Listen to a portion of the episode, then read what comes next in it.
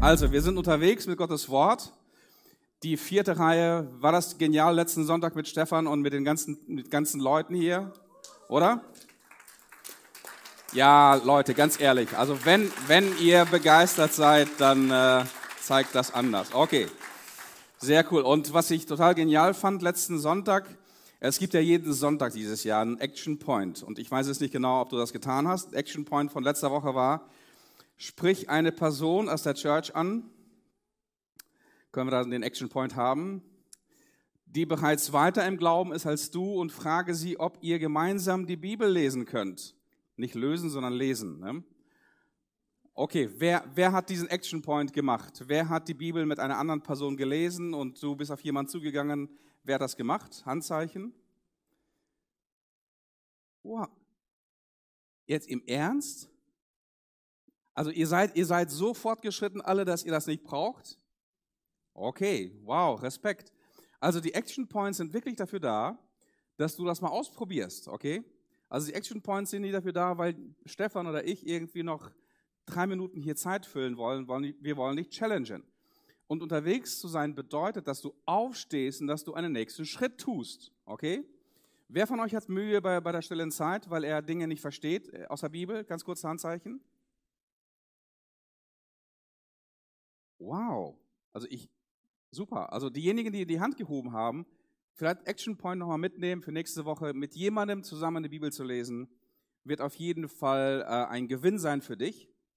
Also, und ich werde auch nächstes Mal wieder abfragen. Also es ist nicht wie in der Schule hier, aber wir wollen dich und jeden einzelnen von uns in Bewegung bringen und wirklich Schritt für Schritt begleiten dieses Jahr, dass du wirklich dich auch in deinem Glauben, in deinem Bibellese, hier ist bei dieser, bei dieser Serie, wirklich auf den Weg machst, und äh, das wird dein Leben wirklich nach vorne bringen.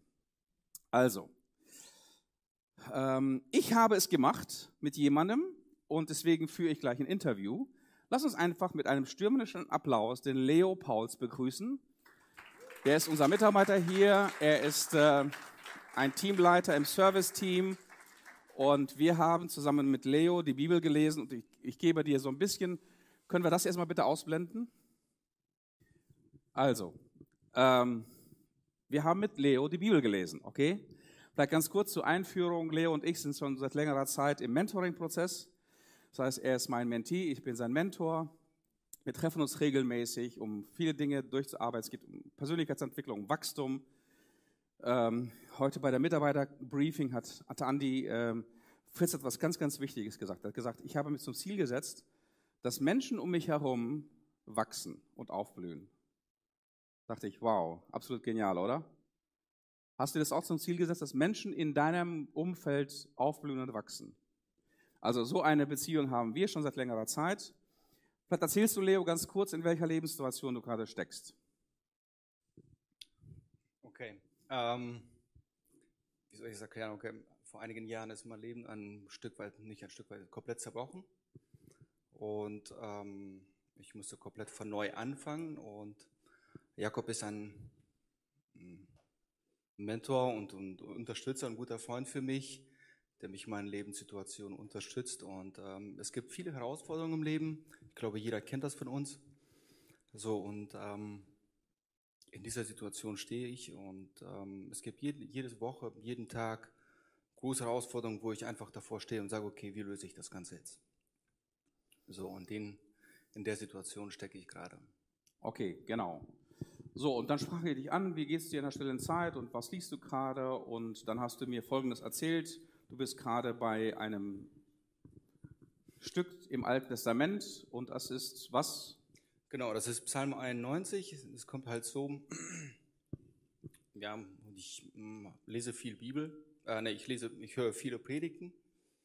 Ähm, hin und wieder lese ich auch Bibel, aber irgendwie Gott, spricht Gott nicht zu mir. Genau, das, das ist das, was Leo mir dann gesagt hat. Äh, also irgendwie, wenn ich in der Bibel hineinschaue und, und äh, lese, ist da irgendwie, kommt da nicht viel. Okay? Wer, wer, wer, kennt, wer kennt sowas, ganz ehrlich jetzt, ganz ehrlich? Also einige kennen das. Okay, du liest die Bibel und denkst, okay, was, was soll das? Und äh, ich verstehe es nicht. Und genau, also Mentoring bedeutet auch wirklich sehr, sehr ehrlich miteinander umzugehen und das, das warst du auch. Und, und dann habe ich dich gefragt, okay, wo bist du gerade? Und da sagst du zu Psalm 91, Und äh, dann haben wir gemeinsam, beziehungsweise du hast den Psalm 91 gelesen. Und genau, womit hast du dann gleich losgelegt, also nachdem wir den Psalm gelesen haben? Vielleicht greife ich nochmal im Vorfeld hinein und sage, okay, wie habe ich die Bibel gelesen? Ja, stimmt, ja, genau. Genau, so ähm, Jakob fragte mich am Anfang, okay, wie ist deine Bibellese? Und ich sagte, okay, mm, ich höre viele Predigten, wenn ich Bibel lese, spricht Gott nicht zu mir. Und für mich ist das, ähm, ja, wenn ich Bibel lese, als würde ich ein Geschichtsbuch lesen und da ist nur einfach Information, aber keine Sprache von Gott. Und dann fragte Jakob mich, okay, erklär mal, wie, wie machst du deine stille Zeit? In welchem Umfeld bist du? Wie, wie ist deine Vorbereitung und so weiter? Ich sagte, ja, okay, normalerweise mache ich das morgens, wenn ich früh aufstehe, dann beim Frühstücken lese ich die Bibel. Und dann sagte Jakob, okay, beim Frühstücken also. Und dann poppte es bei mir auf. Oh, ich mache es nebenbei. Und ähm, genau, das, das war schon mal das erste Problem, wo, wo du selber sofort, du hast es kaum ausgesprochen und sofort, okay, hast, ich, ich glaube, ich weiß, wo das Problem ist. ist ich mache das nebenbei. Genau, und ähm, für mich war das so, vor Jakob und vor Gott war das für mich, ich könnte im Boden versinken vor Scham und weil ähm, ich habe mich auf einmal so geschämt vor Gott und vor Jakob, weil ich den Allmächtigen, dem König, einfach so wenig Beachtung schenke beim Wort und erwarte, dass er zu mir spricht. Genau, Gott will dir wirklich begegnen und du machst das nebenbei und da ist es dir wirklich wie so ein Blitz hat dich getroffen und äh, genau, wir haben zusammen geweint und nee, wir haben das nicht gemacht. wir, würden, ja. wir, wir würden gerne, genau, ja. Genau, dann haben wir den Psalm nochmal gelesen und dann habe ich dir so ein paar Hinweise gegeben über denjenigen, der diesen Psalm geschrieben hat. Das ist übrigens ein genialer Psalm. Also es geht um Gottes Schutz. Jawohl. Wer unter dem äh, Schutz des Höchsten wohnt, der sagt zu seinem Gott, du bist meine Burg, mein Fels, mein Gott, dem ich vertraue, du bist mein Schild. Also wow, also richtig absolut geiler Psalm. Also es war ganz spannend. Ähm, Jakob stellte mir dann auf einmal Fragen, okay, wer hat diesen Psalm geschrieben? Wann ist er geschrieben worden? Warum ist er geschrieben worden? Für wen ist er geschrieben worden? In welcher Situation befand sich dieser Mensch? Und ähm, als wir das Ganze langsam einfach angefangen haben aufzudröseln, den, den Psalm zu zerlegen und immer wieder darüber nachzudenken, und ähm, dann wurde, okay, welche Aufgaben gibt, spricht äh, der Psalmist hier an sich, an jemand anderen, an Gott und so weiter. Und als wir das angefangen hatten, den Psalm langsam Stück für Stück aufzuarbeiten, ähm, fing der Psalm auf einmal lebendig zu werden. Und für mich fing das Ganze auf einmal an, ähm, Sinn zu machen.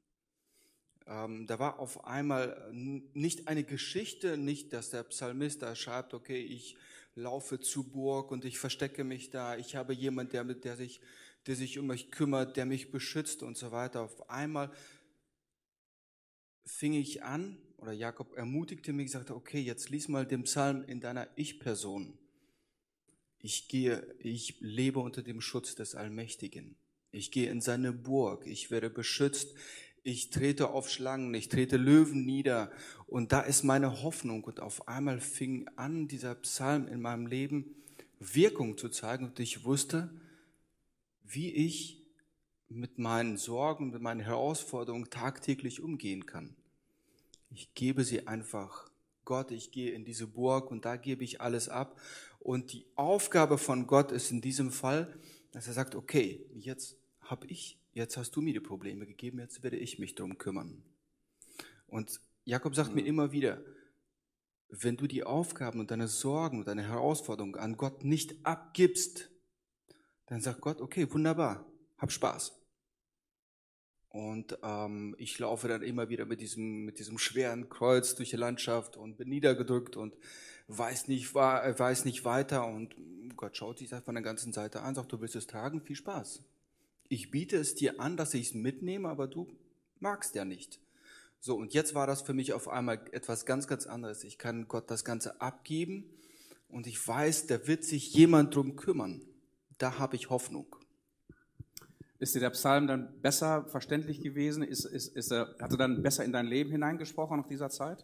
Absolut. Wie ich schon gesagt, gerade gesagt habe, auf einmal fing der Psalm für mich lebendig an zu werden und ich wusste, was ich damit anfangen soll. Und ruckzuck waren 90 Minuten zu Ende, oder? Jawohl. Okay, vielen, vielen Dank für diesen Einblick. Leo, hat auch wirklich Spaß gemacht. Genau, Mikro kannst du einfach hinlegen. Also, ich kann dich wirklich nur ermutigen, wenn du äh, eine neue Erfahrung machen willst mit deiner Bibellektüre, mit deiner Bibellese, bitte ähm, hol dir jemanden, sprich jemanden an, ruf jemanden an. Ihr könnt das auch über übers Internet machen, das könnt ihr übers Telefonat machen, aber besser ist natürlich immer eine Begegnung. So, kannst du dich noch an den Action Point von äh, vor zwei Wochen erinnern? Da habe ich dir eine Aufgabe gegeben und ich vermute mal, alle haben diese Aufgabe erledigt. Und zwar die Action Point, wo vorletzten Sonntag war. Jetzt kannst du es einblenden, genau. Also, lies einen Text aus Matthäus Kapitel 13, 3 bis 9 und wende die Eva-Methode an, okay? Wer springt jetzt auf und sagt, ja, genau das habe ich gemacht? okay, also einer hat es gemacht. Hat es noch jemand gemacht? Einer. Okay, das ist ein bisschen dürftig, ein bisschen dünn, aber ich möchte dich wirklich herausfordern und ermutigen, mach das, weil äh, es passiert nichts Gutes, es sei denn, man, man tut es. Es passiert nichts Gutes, es sei denn, man tut es. Okay, und ich habe es mir schon so fast gedacht. So, ich, ich kenne die sündige, faule Natur eines Menschen, gehört auch zu mir. Und deswegen machen wir das heute gemeinsam, oder? Wir machen es heute gemeinsam. Diesen, diesen Action Point. Okay? Okay.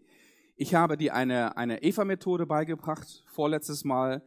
Und Eva ist eine Methode, die steht für was? Entdecken, verstehen und anwenden.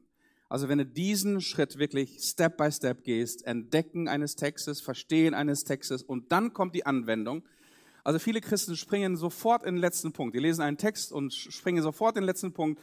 Was sagt der Text zu mir?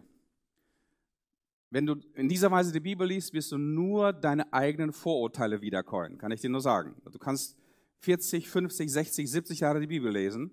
Du wirst nichts Neues entdecken, außer deine Kultur und deine Vorurteile über den Text und dein Vorverständnis vom Text, du wirst nie etwas Neues entdecken. Okay, Stefan hat uns letztes, letzten Sonntag ermutigt, wirklich die goldenen Nuggets zu suchen, wie, wie, ein, wie ein Schatzsucher zu sein und unterwegs zu sein und den Boden umzugraben und nochmal umzugraben, weil dort steht, steckt wirklich Gold, da ist wirklich vieles zu holen. Lass uns mal an den Text gehen ähm, du kannst schon mal die Bibel aufschlagen. Ich hoffe, dass jeder eine Bibel dabei hat. Und wenn du die Bibel nicht dabei hast, in schriftlicher Form, in analoger Form, hast du sie auf jeden Fall wahrscheinlich in digitaler Form. Schlag schon mal Matthäus Kapitel 13 auf. Wir tauchen da gleich hinein. Und dieses Eva bedeutet in erster Linie für mich zum Beispiel, wenn ich an solchen Text hineingehe, zum Beispiel Psalm 91 oder Matthäus Kapitel 13, ich frage mich, was sagt der Kontext? Wenn du einen Text aus dem Kontext heraus liest, aus dem Zusammenhang heraus liest, wirst du 80 bis 90 Prozent all deiner Fragen fast automatisch beantwortet bekommen. Lies einen Text in seinem Zusammenhang und du wirst 80 bis 90 Prozent der Bibel einfach so verstehen können, weil das Licht wirft. Also, was habe ich gemacht? Ich habe den Kontext gelesen. Okay? Können wir bitte die nächste Folie haben und die nächste Folie haben wieder? Nochmal, genau. Also, die Frage ist dann, was ist der Kontext von Matthäus Kapitel 13, Verse 3 bis 9? Der Kontext, der Zusammenhang ist zunächst einmal das naheliegendste, das Kapitel, in dem diese Perikope, dieser, dieser Text steht, oder? Also, Matthäus Kapitel 13. Okay? Nächste Folie bitte. Also, das ist der Kontext von diesem Text, von dieser Textpassage. Aber was ist der Kontext von Matthäus Kapitel 13? Der Kontext von Matthäus Kapitel 13 ist das Matthäus-Evangelium. Und dann die Evangelien und dann das Neue Testament. Und was ist der Kontext vom Matthäus-Evangelium, von den Evangelien? Das ist die ganze Bibel. Wow, so, und jetzt haben wir den Kontext, okay? Deswegen ist es wichtig, dass du regelmäßig in der Bibel liest und nicht nur deine Lieblingsverse liest und nicht nur deine Astrologie-Verschen liest, die du jeden Morgen einzeln rausziehst, aus dem Kontext äh, rausziehst und nicht verstehst, weil genauso liest der Teufel die Bibel aus dem Zusammenhang rausgerissen. So, also das ist ganz, ganz wichtig, dass du, wenn du einen Text liest, wenn du ihn verstehen willst, liest den ganzen Kontext, den ganzen Zusammenhang. Wir werden das gleich tun. Dann wirst du fest Folgendes feststellen, wenn du Matthäus Kapitel 13, Verse 3 bis 9 liest. Das erste, was in diesem Text steht, der erste Satz ist, und Jesus erzählte ihnen vieles in Gleichnissen. Wow. Was bietet uns der, der Evangelist Matthäus hier an? Er bietet uns an und er sagt dir, welches, um welches Genre es sich handelt, um welche Literaturgattung es sich handelt. Also es ist ein Gleichnis. Nun, was ist ein Gleichnis? Ein Gleichnis ist eine sehr beliebte Literaturgattung im Neuen Testament. Es ist eine bildhafte Geschichte mit einem Bildteil und einem Sachteil. Und der, das, der, der, der Bildteil die eine Geschichte, einer Geschichte soll einen bestimmten Sachverhalt verdeutlichen. Also, es gibt in jedem Gleichnis diese zwei Seiten, eine Bildseite und eine Sachseite. Und die Bildseite hier in diesem Gleichnis spricht irgendwie über Samen und über Boden, über die vier Beschaffenheiten des Bodens. Und dann gibt es äh, verschiedene Kreaturen, die dort vor, vorkommen oder Dinge, die da vorkommen. Vögel und Dornen und Seemann und die Sonne. Und dann gibt es eine Sachhälfte, mit der dieses Bild, auf die das Bild angewendet wird. Und die, an der Sachhälfte steht, dass Samen ist Gottes Wort. Der Boden ist das Herz die vier Beschaffenheiten des Bodens sind die vier Zustände oder Eigenschaften des Herzens. Okay? Also, jetzt wissen wir den Zusammenhang. Wir haben ja Matthäus Kapitel 13 gelesen, wir haben das Matthäus-Evangelium gelesen. Wir wissen jetzt, was ein Gleichnis ist und wir wissen, wie wir diese Art von Literaturgattung lesen sollen. Okay? Also, jetzt lesen wir einfach mal den Zusammenhang. Also Matthäus Kapitel äh, 13, 3 bis 9 haben wir gelesen oder haben wir es nicht gelesen? Nee, wir haben es nicht gelesen. Angela, vielleicht nochmal ähm, die Folie mit dem, mit dem Text.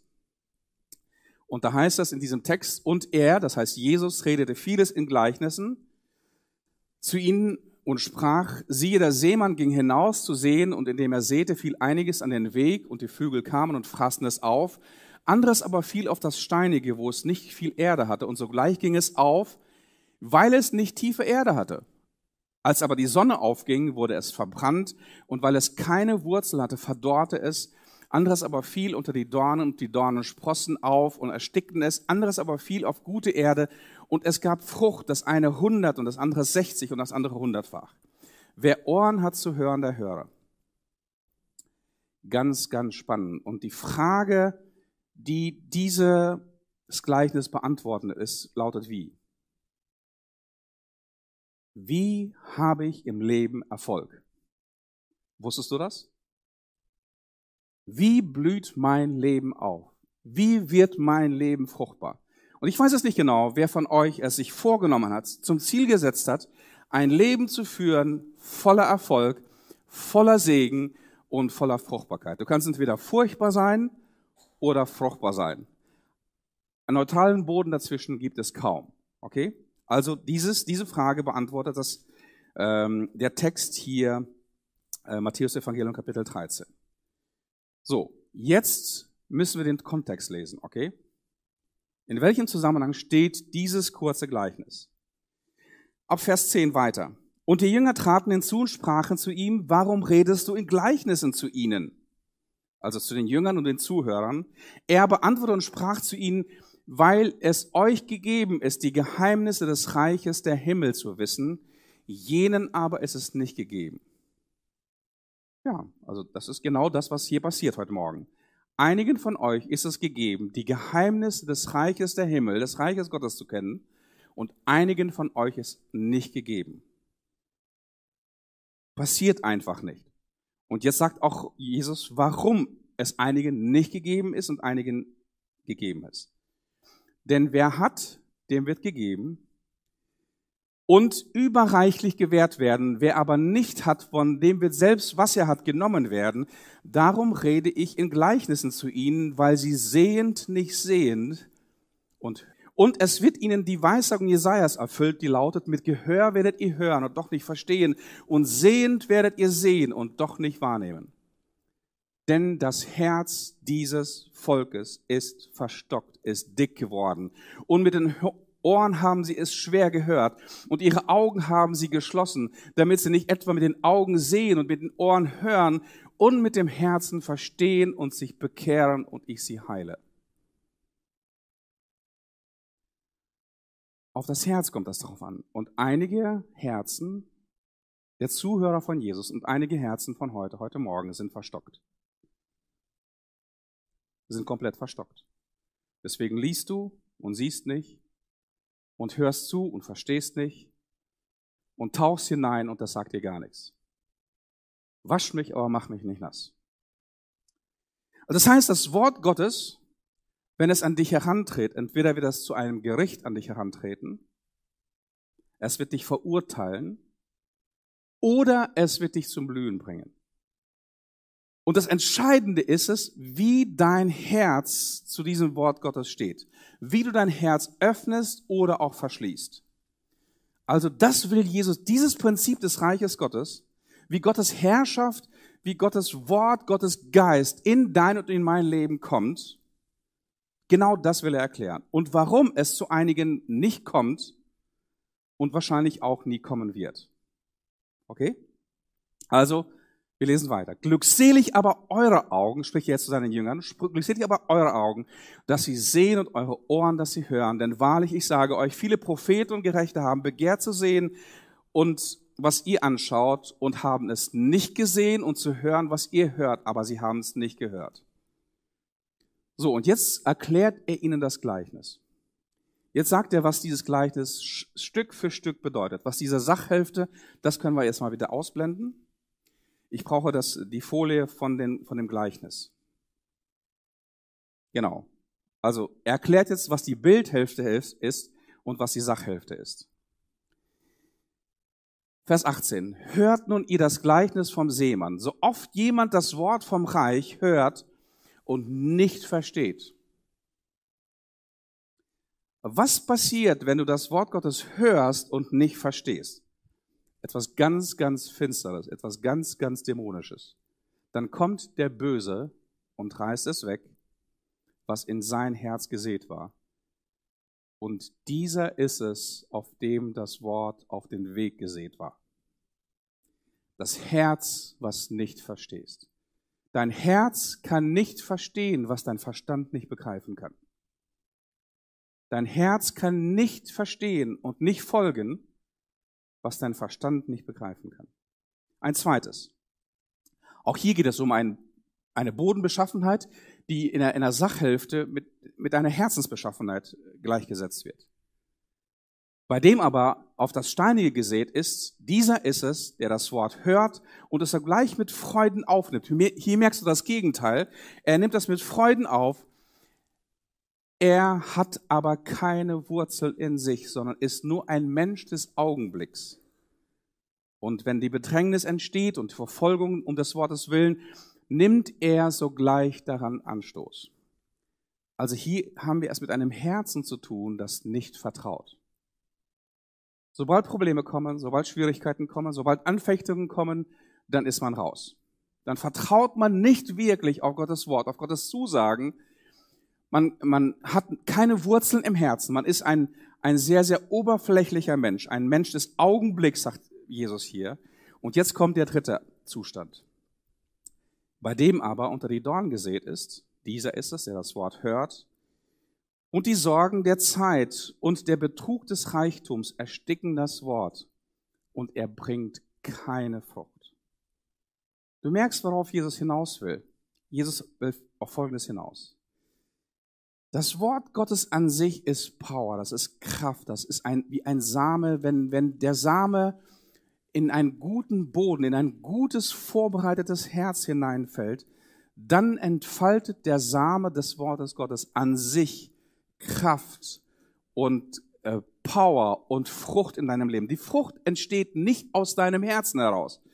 Die Frucht entsteht nicht aus deinem Boden heraus. Die Frucht entsteht aus diesem Samen des Wortes Gottes. Aber dein Herz gibt das ein, ein, ein, ein Environment, ein Umfeld, ein Ökosystem, damit das Wort Gottes hineinkommen kann, tief, tief hineinkommen kann und Wurzeln schlagen kann. Also hier handelt es sich um ein Herz, das betrogen ist. Ein Herz, das abgelenkt ist durch Sorgen, durch, ähm, durch, durch, durch Ängste, durch äh, Streben nach irgendwelchen Dingen, die nicht wirklich deinem Leben Mehrwert geben, die nicht wirklich dein Leben fruchtbar machen. Und deswegen gibt es keine Frucht. Und Jesus sagt, an ihren Früchten werdet ihr sie erkennen. Welche Frucht bringt dein und mein Leben? Und du kannst nur Frucht bringen, wenn vorher etwas hineingesät worden ist. Du kannst nur geistliche Frucht bringen, wenn Gottes Wort ganz, ganz tief hineinfällt in dein Herz und wenn du erlaubst, dass das Wort Gottes tiefe Wurzeln schlägt und aufblüht und aufgeht und du dann die verschiedensten Früchte bringst. Und jetzt kommt die zweite, vierte Bodenbeschaffenheit, bei dem aber auf das Gute gesät ist. Dieser ist es, der das Wort Gottes hört und versteht und der wirklich Frucht bringt und der seine, der eine tut das 100, der andere 60, der andere 30-fach. Also der Same, der wirklich in ein gutes Environment, in ein gutes Umfeld, in ein gutes Ökosystem des Herzens hineinfällt, das bringt Frucht. Okay. Was will Jesus damit sagen? Was will Jesus damit, damit lehren? Du und ich, du und ich, wir sind verantwortlich für die Beschaffenheit des Herzens. Du und ich, wir sind verantwortlich, mit welchem Herzen empfangen wir Gottes Wort. Und wenn wir mit einem Herzen empfangen, wir dieses zerbrochene, feine ähm, äh, Land, das durchpflügt worden ist und der Same ganz, ganz tief hineinfällt, dann trägt es von selbst Frucht. Das ist der Kontext, das ist der Zusammenhang. Hilft das schon mal weiter? Das hilft schon mal weiter. Also Jesus erklärt selber, das tut er bei kaum einem anderen Gleichnis, aber hier hast du eine Möglichkeit, von dem Lehrer selber zu, lehr zu lernen, wie er ein Gleichnis auslegt. Hier, hier merkst du, dass es zwischen der Bildhälfte und Sachhälfte verschiedene rote Punkte gibt. Das heißt, es gibt viele, viele ähm, Dinge, die sowohl in der Bildhälfte wie auch in der Sachhälfte über, übereinstimmen. Okay? Es gibt aber Gleichnisse, die vielleicht nur zwei Berührungspunkte haben, wie dieses hier, die, die nur, nur zwei Punkte haben in der Bild- und Sachhälfte, die, die übereinstimmen. Und es gibt Gleichnisse, die nur einen einzigen Vergleichspunkt haben zwischen Bild und Sachhälfte. Nicht alles, was in einem Gleichnis erzählt wird, hat eine bestimmte Bedeutung im Gleichnis. Das kann man aber relativ schnell herausfinden. Also, ich lese den Kontext. Und das Zweite, was ich tue, ist, ich äh, erfahre, wer der Autor ist, wann das Evangelium geschrieben worden ist, an wen es geschrieben worden, worden ist, wie es aufgebaut worden ist und was die Absicht ist. Nun, woher, woher bekomme ich diese Informationen? Kontext, also 80 bis 90 Prozent all der Informationen bekommst du zum Beispiel hier aus dem Lesen des, des Matthäus-Evangeliums. Also, wie ist das Matthäus-Evangelium aufgebaut? Es hat eine Einführung und einen Schlussteil und in, zwischendrin sind fünf verschiedene Bücher. Erinnert ihr dich das an irgendetwas? Fünf verschiedene Bücher. An, an was erinnert dich das? Fünf Bücher Mose. Wow, absolut genial. Fünf Bücher Mose.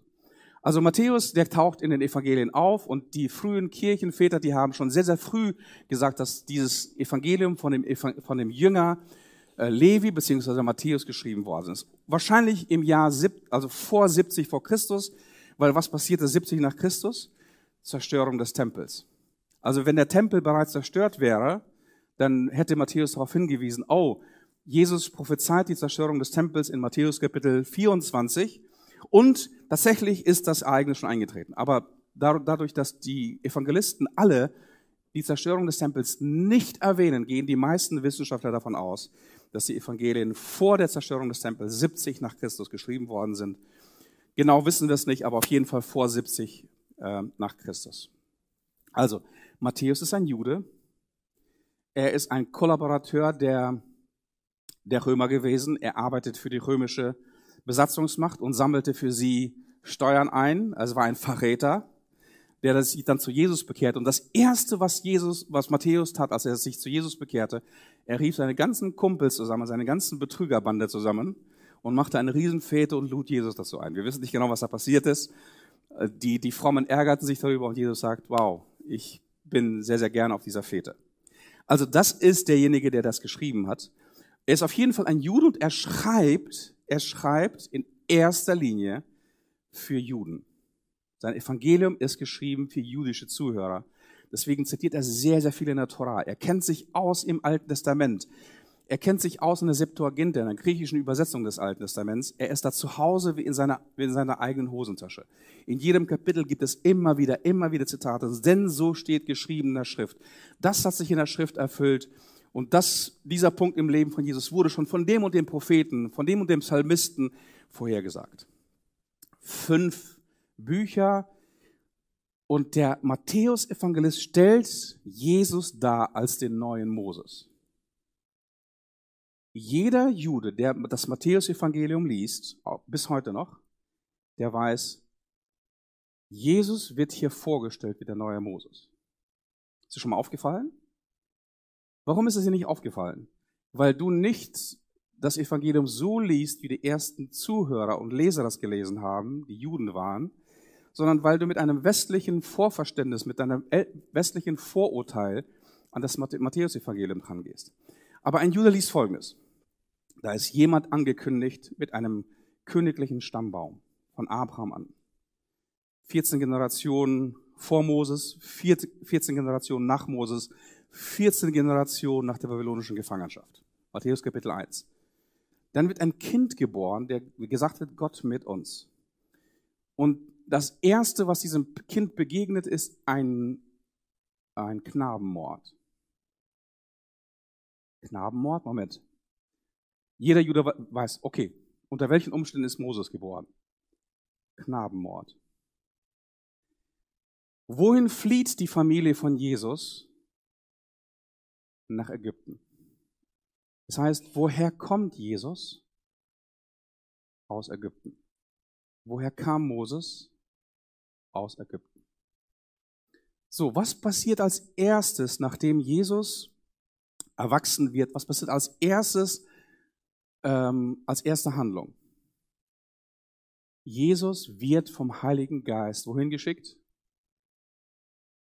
In die Wüste. Für wie lange? 40 Tage. Wer war in der Wüste 40 Jahre?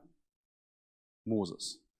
Was macht Jesus, nachdem er aus der Wüste zurückkommt? Er geht auf einen Berg und lehrt seine Jünger oder das neue Volk. Was macht Jesus, was macht Moses in der Wüste? So, und so gibt es zig Parallelen im ganzen Matthäus-Evangelium. Jesus ist der neue Moses, nur Jesus hat das nicht verkackt, so wie Moses und das Volk. Er hat zum Beispiel die Prüfung in der Wüste bestanden. Das Volk hat die Prüfung in der Wüste nicht bestanden. Hier kommt ein Moses, ein neuer Messias, also ein neuer Leiter, ein neuer, ein neuer König, ein neuer Gesalbter, so wie Moses, nur der ist viel, viel geiler. Der, der besteht seine Prüfungen und sein, sein, sein, sein, seine Lehren sind absolut revolutionär. Diese fünf Bücher Mose oder fünf Bücher im, im Matthäus-Evangelium. Ich muss gucken, damit ich nicht, mich nicht, nicht verzettle hier. Und ähm, Matthäus hat in jeder diesem, diesem Buch eine, eine große Rede. Die Bergrede, die Aussendungsrede, Gleichnisrede, Kapitel 13, Gemeinderede, Zeit, äh, Endzeitrede.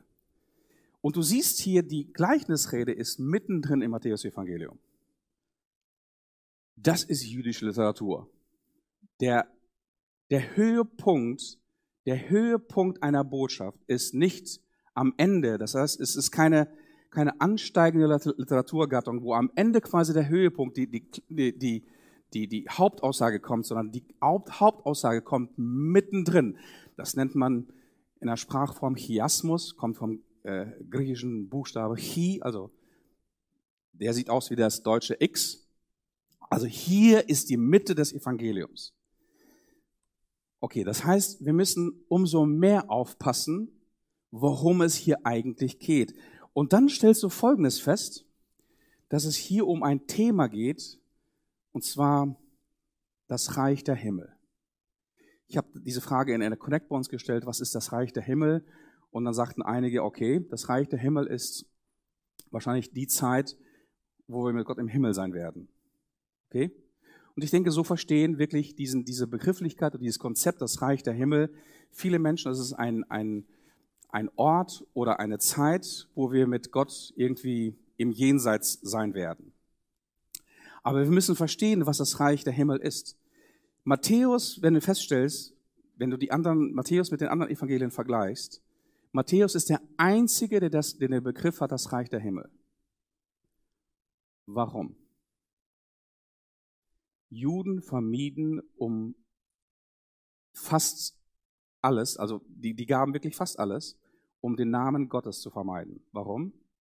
Im Alten Testament heißt es, du sollst den Namen Gottes nicht zum Nichtigen gebrauchen. Deswegen nahmen sie den Namen Gottes, für den Namen Gottes einen Ersatz, entweder der Höchste oder der Himmel. Alle anderen Evangelisten sprechen nicht über das Reich, die nächste Folie bitte, nicht über das Reich der Himmel, sondern über das Königreich Gottes. Also es geht hier bei Matthäus um das Königreich, um die Königsherrschaft Gottes.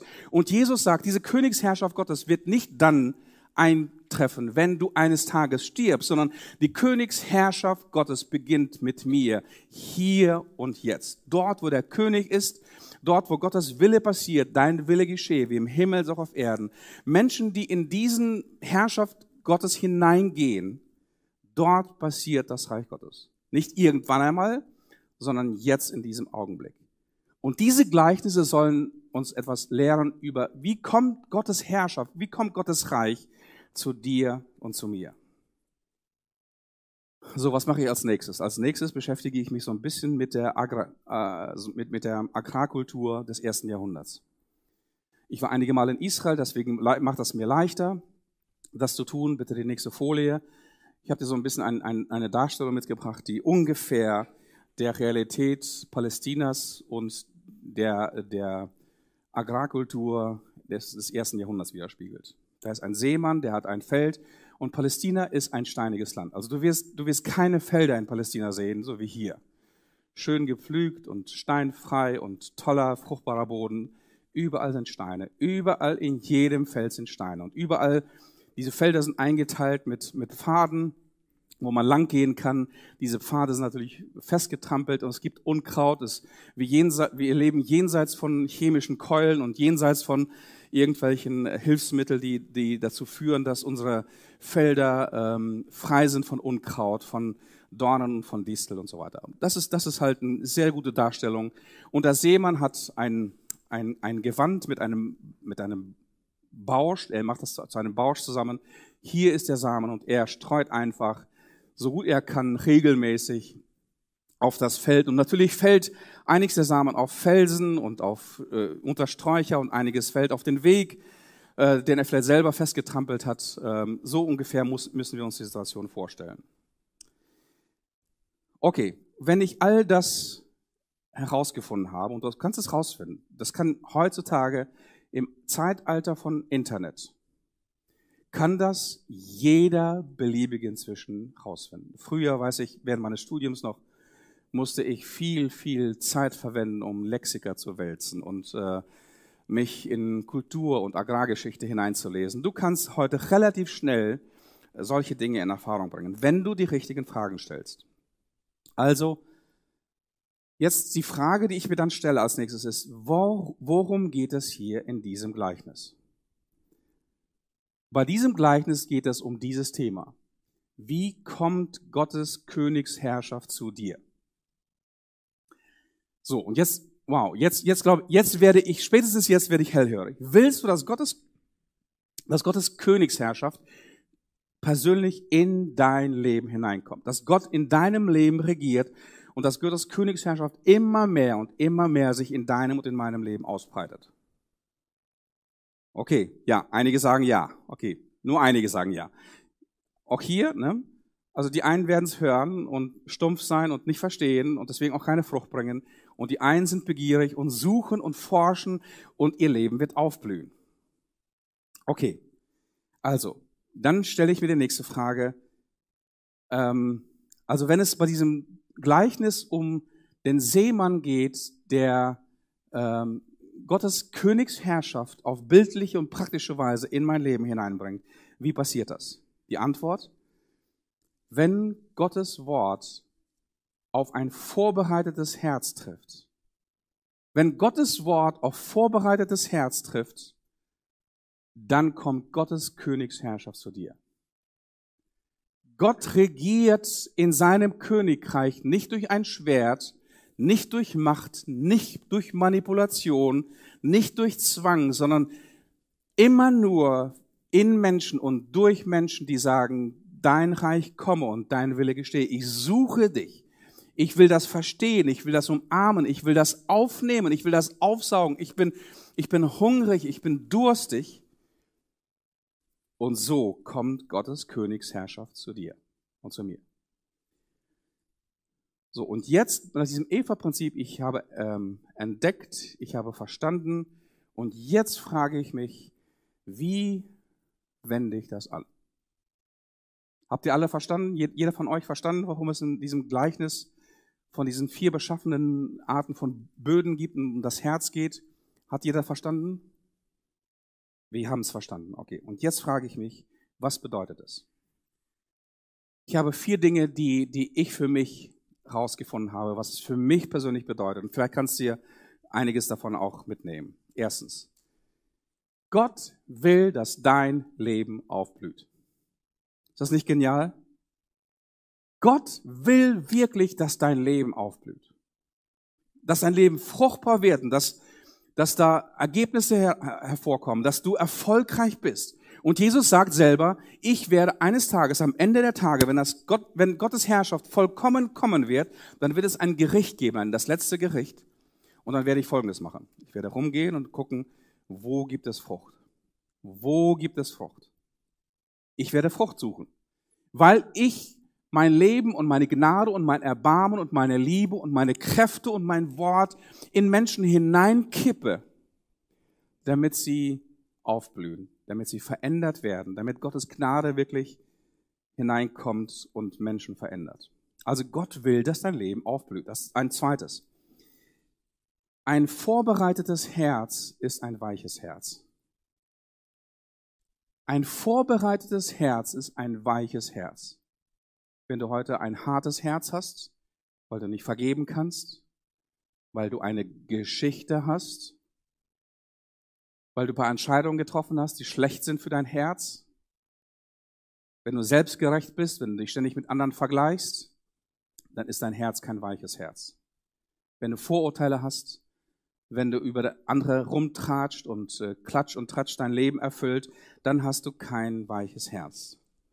Und dieses zerbrochene Erdreich, ähm, ein weiches Erdreich, wo der Same tief hineinfallen kann und Wurzeln bringen kann, das ist das Herz, was vorbereitet ist.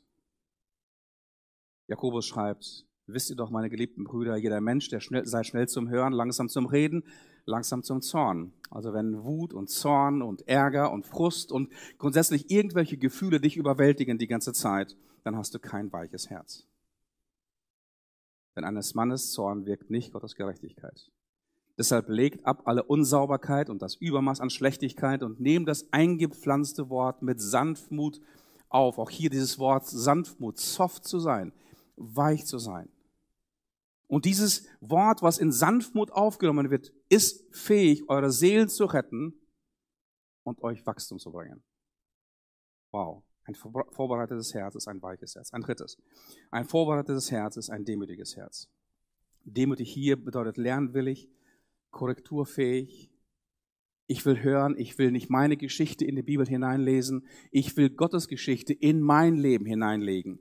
Ich will nicht meine Umstände in die Bibel hineinlegen, ich will Herr und, und König sein über meine Umstände und wenn ich lernfähig und korrekturfähig bin, dann passiert das. Seid Täter des Wortes und ich höre allein, die sich selbst betrügen. So der Halbbruder von Jesus weiter in Jakobus Kapitel 1. Viertens, ein vorbereitetes Herz ist ein bußfertiges Herz. Es ist korrekturfähig, es kann umdenken, es kann neu anfangen.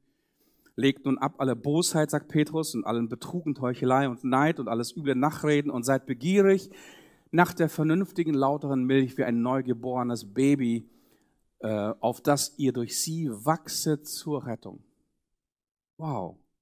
Bußfertig sein, alte Dinge ablegen, alte Denkmuster ablegen, ähm, irgendwelche Verstrickungen, emotionale Verstrickungen ablegen. Du kannst nur nach vorne gehen, wenn du einige Dinge hinter dir lässt. Wenn du keine Dinge hinter dir lässt, bleibst du stehen, du wirst nicht vorangehen. Ein bußfertiges Herz ist ein Herz, das bereit ist, sich zu verändern. Wenn Gott sagt, dass du und ich, dass wir uns verändern sollen, dann fragen wir nicht warum, sondern wir fragen wie schnell. Ein fünftens, ein vorbereitetes Herz ist ein hungriges Herz. Ein hungriges Herz. Und Jesus, der Sohn Gottes, ist hungrig. Er geht in die Wüste, er wird vom Heiligen Geist in die Wüste geführt. Und als der Satan zu ihm kommt und ihn ver verführen will, aus Steinen Brot zu machen, mitten in seiner Fastenzeit, in seiner Einsamkeit mit Gott, sagt Jesus zu ihm, der Mensch lebt nicht vom Brot allein. Ich weiß es nicht genau, ob Gottes Wort dich wirklich nährt. Jesus war hungrig und durstig nach Gottes Wort. Und er sagt, ein Mensch lebt nicht vom Brot allein, sondern von jedem Wort, das aus dem Munde Gottes kommt. Bist du hungrig? Wenn du nicht hungrig bist, kannst du dich vor den, das beste Gericht, vor das beste Fünf-Gänge-Menü hinsetzen und du wirst es nicht essen. Und vielleicht ist das Gebet, was du vielleicht beten solltest, wenn du nicht hungrig bist, das, das meine ich wirklich ernst, dass du zu Gott kommst und sagst, gib mir ein hungriges, ein durstiges Herz. Ich will mehr von dir. Ich will mehr von deiner Weisheit. Ich will mehr von deiner Erkenntnis. Ich will mehr von deiner Wahrheit. Ich will mehr von deiner Gnade. Ich will mehr von deinem Wort. Aber ich sitze hier und ich bin nicht hungrig. Ich bin wie eine Weihnachtsgans, die vollgestopft ist mit irgendwelchem Zeug, aber ich bin nicht hungrig. Und Jesus, der Sohn Gottes, war hungrig, nach hungrig nach Gottes Wort. Also, Action Point. Damit komme ich zum Schluss. Action Point für die nächste Woche. Bitte tu das, wirklich. Also, wir, das ist jetzt kein, kein Punkt in der Predigt einfach, weil wir Spaß dran haben, sondern ich möchte dich challengen. Ich möchte dich wirklich herausfordern, diese Dinge in deinem Leben zu tun. Ich möchte dich bitten, dass du nächste Woche Psalm 1 auswendig lernst. Psalm 1 ist die Aerodynamik für ein erfolgreiches, fruchtbares Leben. Wenn du das, was im Psalm 1 steht, verstehst und beherzigst und in dieser Weise mit Gottes Wort umgehst, dann wird dein Leben einen neuen Schwung bekommen. Lass uns gemeinsam aufstehen.